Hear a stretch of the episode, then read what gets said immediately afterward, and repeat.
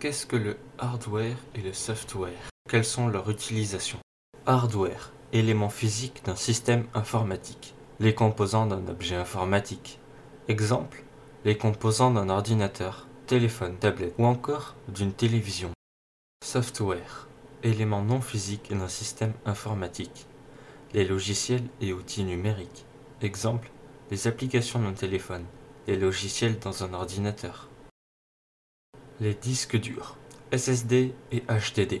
SSD, Solid State Drive, HDD, Hard Drive Disk, sont des supports de stockage.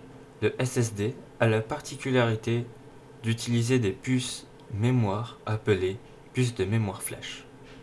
En résumé, elles sont plus rapides. Ce sont des éléments physiques, hardware, qui ont du stockage dans un ordinateur, software.